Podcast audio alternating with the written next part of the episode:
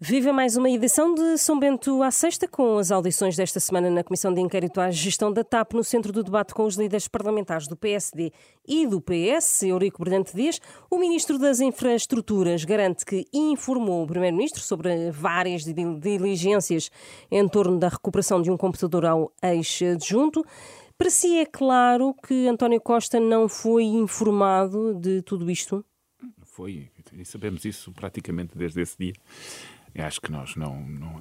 Esta alimentar de telenovela é uma coisa incrível. Eh, e deixa-me sublinhar este aspecto, porque é mesmo um aspecto que, que abona pouco ao funcionamento do, do Parlamento e, e, também da qualidade da nossa democracia.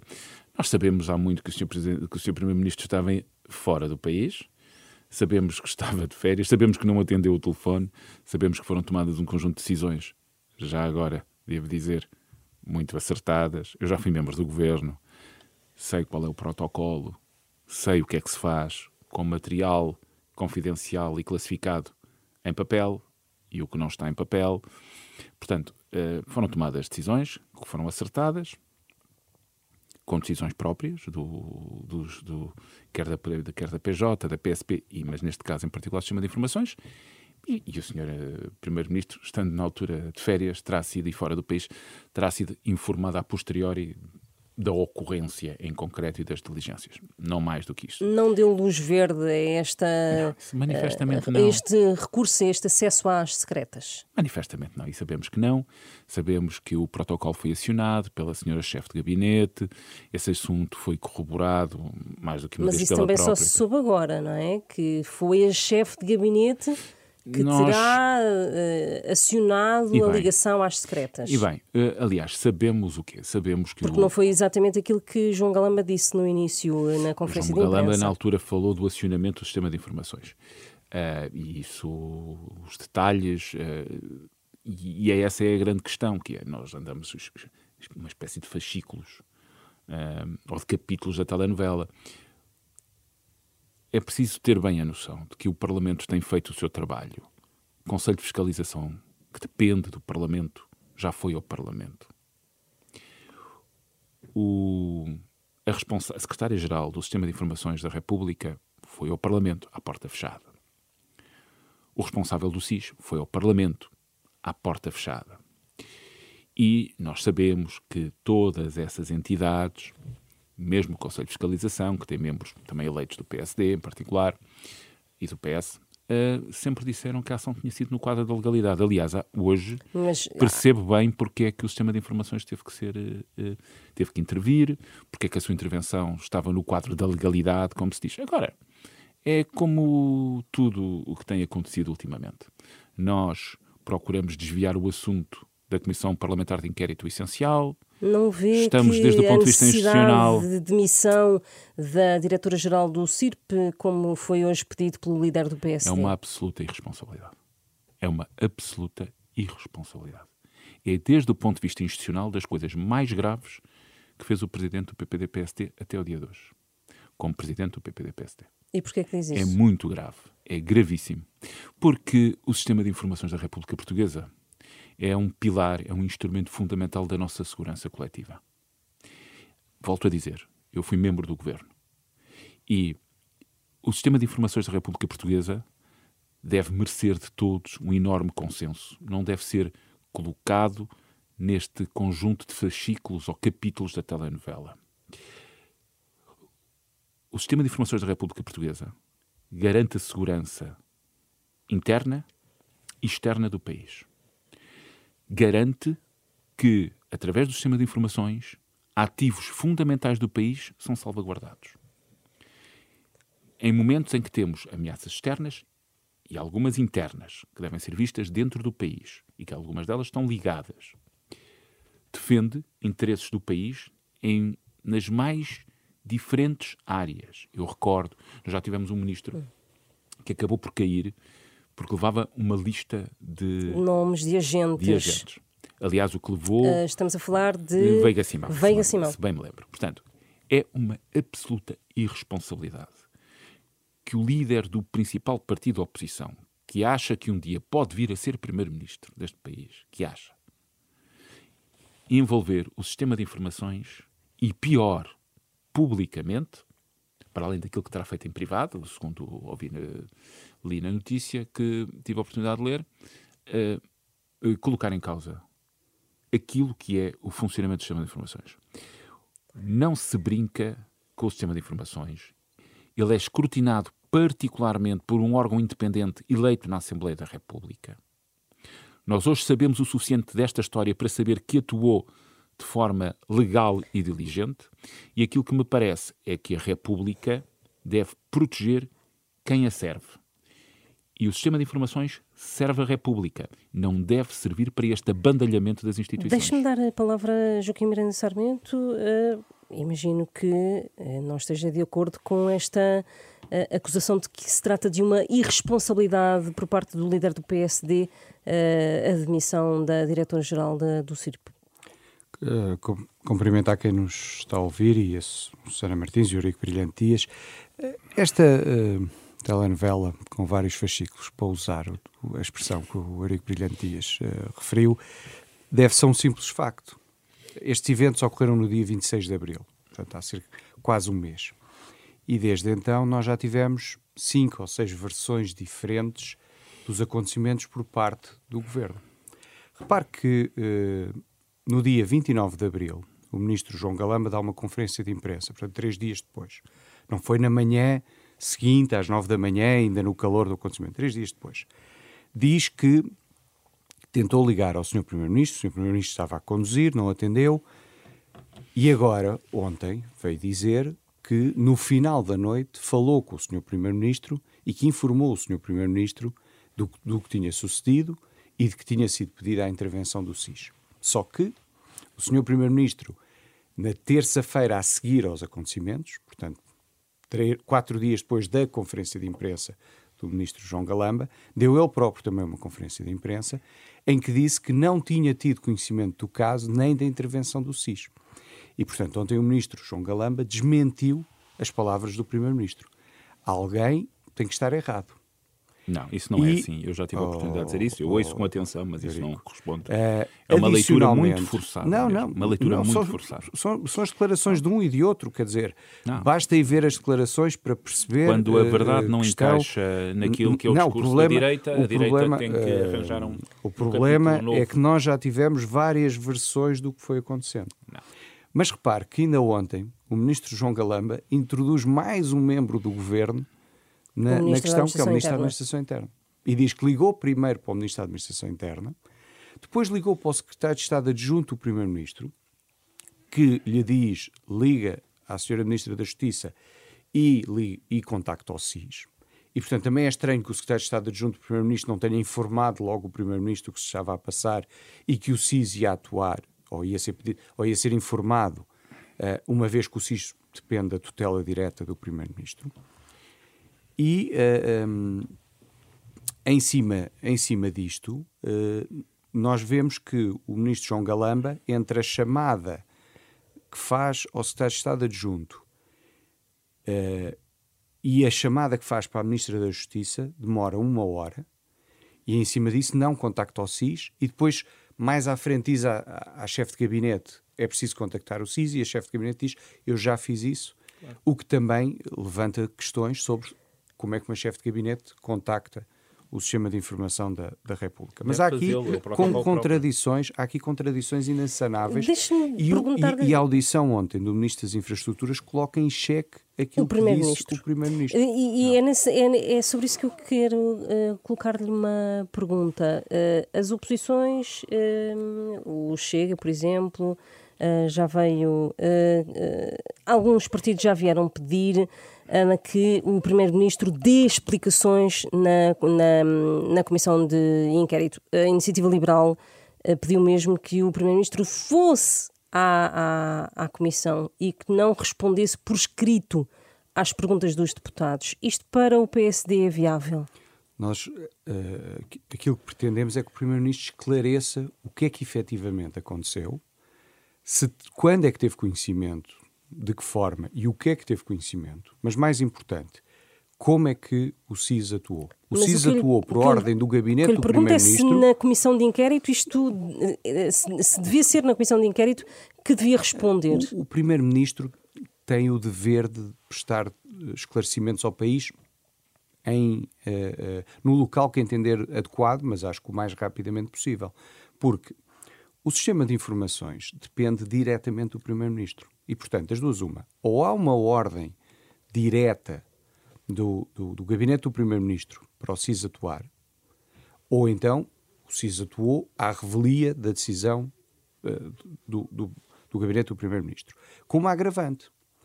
É que ontem o Ministro das Infraestruturas voltou a dizer que tinha havido o roubo do portátil, corroborando aquilo que o Primeiro-Ministro também disse nessa conferência de imprensa uma semana depois do, do, dos acontecimentos. Só que as entidades envolvidas, quer as polícias, quer o SIS, dizem que não houve roubo. E aqui temos um problema. É que das duas uma. Ou não houve roubo, e o Primeiro-Ministro e o Ministro das Infraestruturas estão novamente a, a, a entrar em contradição, ou houve roubo, e então é claro que se houve roubo, o SIS não podia ter atuado.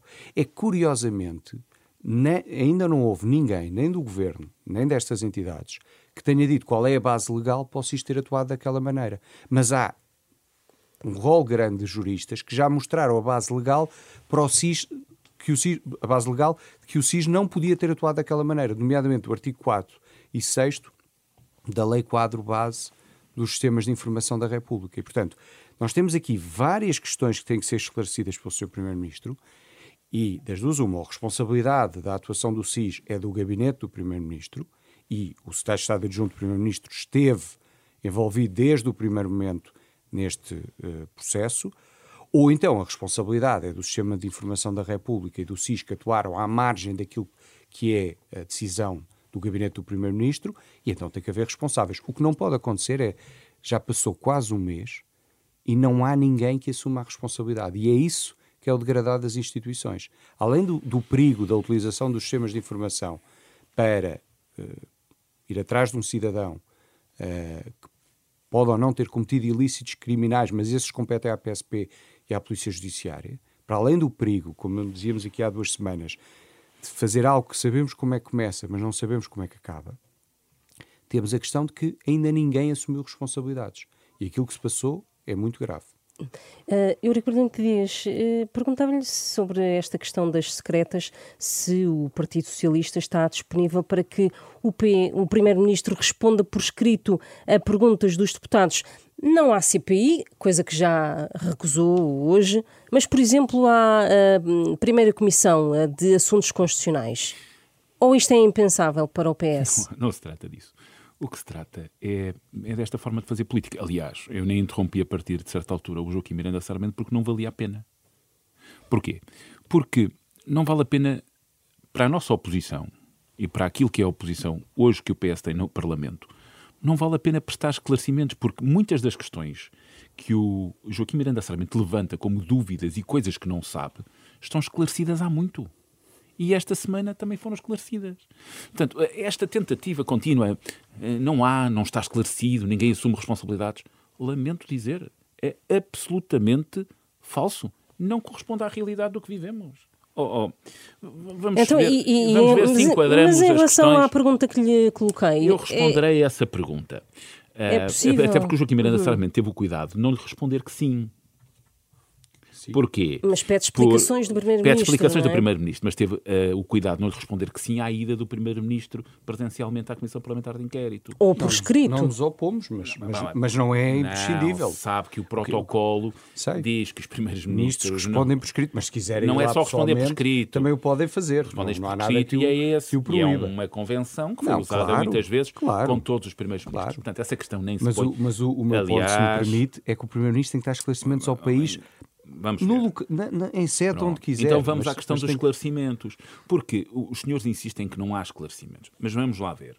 Nós uh, sabemos bem que a questão do roubo ou do furto, nós já sabemos hoje. Há um computador com material classificado que saiu do perímetro do governo e das instalações do governo nas mãos ou na mochila de um ex-adjunto exonerado. Perante isso, o protocolo é claro. O gabinete em causa deve, bem, para o roubo em causa ou para o furto, e é o SIS que deve ir recuperar esse computador? Para o, roubo, para o roubo em causa. É o agente isso, D que deve ir... Já irei responder a essa questão. Para o roubo em causa, porque até já está esclarecido. Bem, para o roubo em causa ou para o furto, conforme o quiserem qualificar, eu sou só de gestão, admito a minha, a minha, a minha, a minha definição pode ser imprecisa. Uh, nós já sabemos. Foi acionada a PJ e a PSP. Havia denúncias de agressões, de mulheres que levaram socos, murros. Aliás, devo dizer que o comportamento do grupo parlamentar do PSD na, na, CPI perante esse facto é detestável, mas eu não vou entrar nesse assunto agora. E, portanto, aquilo que aconteceu foi acionada a PSP e uh, a Polícia Judiciária. Sendo um membro do governo, o senhor, senhor Ministro informou a Ministra da Justiça que foi ao Parlamento, esclareceu, que foi ela que deu o contacto para da que o senhor Ministro falasse com a Polícia Judiciária foi, foi contactado o Sr. Ministro da Administração Interna e a PSP teve, teve ou terá a intervenção que entender na liberdade de atuação das suas missões. Quanto ao material classificado e que se considera classificado para interesse público e de todos, a partir do momento em que ele sai do perímetro do governo, nós hoje já sabemos. É informada a Secretária-Geral do Sistema de Informações e a Secretária-Geral do Sistema de Informações informou o SIS e o SIS, dentro das suas atribuições, agiu. O que é que também já sabemos. Sabemos que a Secretária-Geral do Sistema de Informações e o responsável do SIS foram à Assembleia da República. Também sabemos que, por serem temas tão sensíveis como este, aliás, temos que defender os agentes, por exemplo, houve um deputado, que não do PSD, é bem em bom rigor, que chegou a perguntar ao uh, famoso Frederico Pinheiro quem era o agente portanto, colocava em causa a sua, a sua identidade. O presidente da Comissão muito bem disse: não pode responder a essa pergunta. E, portanto, foram à Assembleia da República e foi esclarecido. O responsável do SIS, por aquilo que li no jornal, eu só respondo por isso, afirmou que tinha atuado na legalidade e que a responsabilidade do leque, do quadro de intervenção, era seu, a responsabilidade era sua, e que atuou. E também disse que tinham atuado na legalidade. Agora, é podemos é que... continuar com o Primeiro-Ministro fora do país, e como sim. sabe, quando o Primeiro-Ministro uh, está fora do país, sim. não é ele sim. verdadeiramente é, é, o Primeiro-Ministro. O que está a dizer é que da Silva, que nem sequer foi o Primeiro-Ministro não tem não mais foi, explicações a dar. Sabemos que não foi o Ministro que chamou o sistema de informações. E, portanto, nós podemos aqui continuar a divagar, não, oh, que é aquilo que oh, o Joaquim Eurico, fez. Divagar, não, especular, criar. Agora, o que é grave, e isso o Joaquim não respondeu, mas deixe-me dizer, porque se, se, a Susana me permite, endosso a questão, que é, o que é grave é termos um líder partidário do segundo maior partido do país, que já foi governo, que perante isto coloca em causa o sistema de informações. O doutor Luís Montenegro não tem condições de ser primeiro-ministro de país nenhum, nem presidente de junta de freguesia, que também é um papel muito oh, importante, porque oh, oh, ninguém que eu, quer eu ter nem, responsabilidades neste país responder, atua uh, colocando em causa uh, o sistema de informações, que é um sistema crítico para a segurança dos se fôssemos não o, o tem Eurico condições. semanas, e devo dizer já eu já não estava no Luís Montenegro mas agora uh, devo dizer o Eurico não tem há duas semanas, as mínimas condições. há duas semanas fez este discurso não é duas semanas volta, é que se confirma a minha tese. volta a repetir se, se vamos por aí bom o doutor Luís Montenegro tem... nunca tentou interferir num processo Peço judicial uh, em curso. Joaquim, Joaquim, e não, vamos, interferiu. Não vamos, uh, não vamos entrar Ninguém por aí. é ah, governo neste ver, país colocando ver. o sistema de informações não, não, quem em causa. O sistema é de informa... irresponsável. Se me deixar falar, quem Eu colocou o sistema de informações em causa é a oposição. foi um governo... Porque não tem respeito pela não, independência. Não. Oh, oh, Eurico, quem está a colocar quem está a colocar o sistema de informações em causa é um governo que passa um mês, porque já passou sensivelmente um mês, e que não é capaz. Oh, Joaquim, e quantas audições já foram tidas? Não, mas o problema é que. Eu, penso, eu lamento, pensei, pensei não querem ouvir, mas, mas não, não querem ouvir. por favor, agora. Se não, se não, basta ver que neste último quase um mês nós já tivemos cinco ou seis versões da, daquilo que se passou naquela noite. E há coisas que não já podemos dizer, temos, é só isso que eu quero dizer. Temos. E sabe que não. Temos.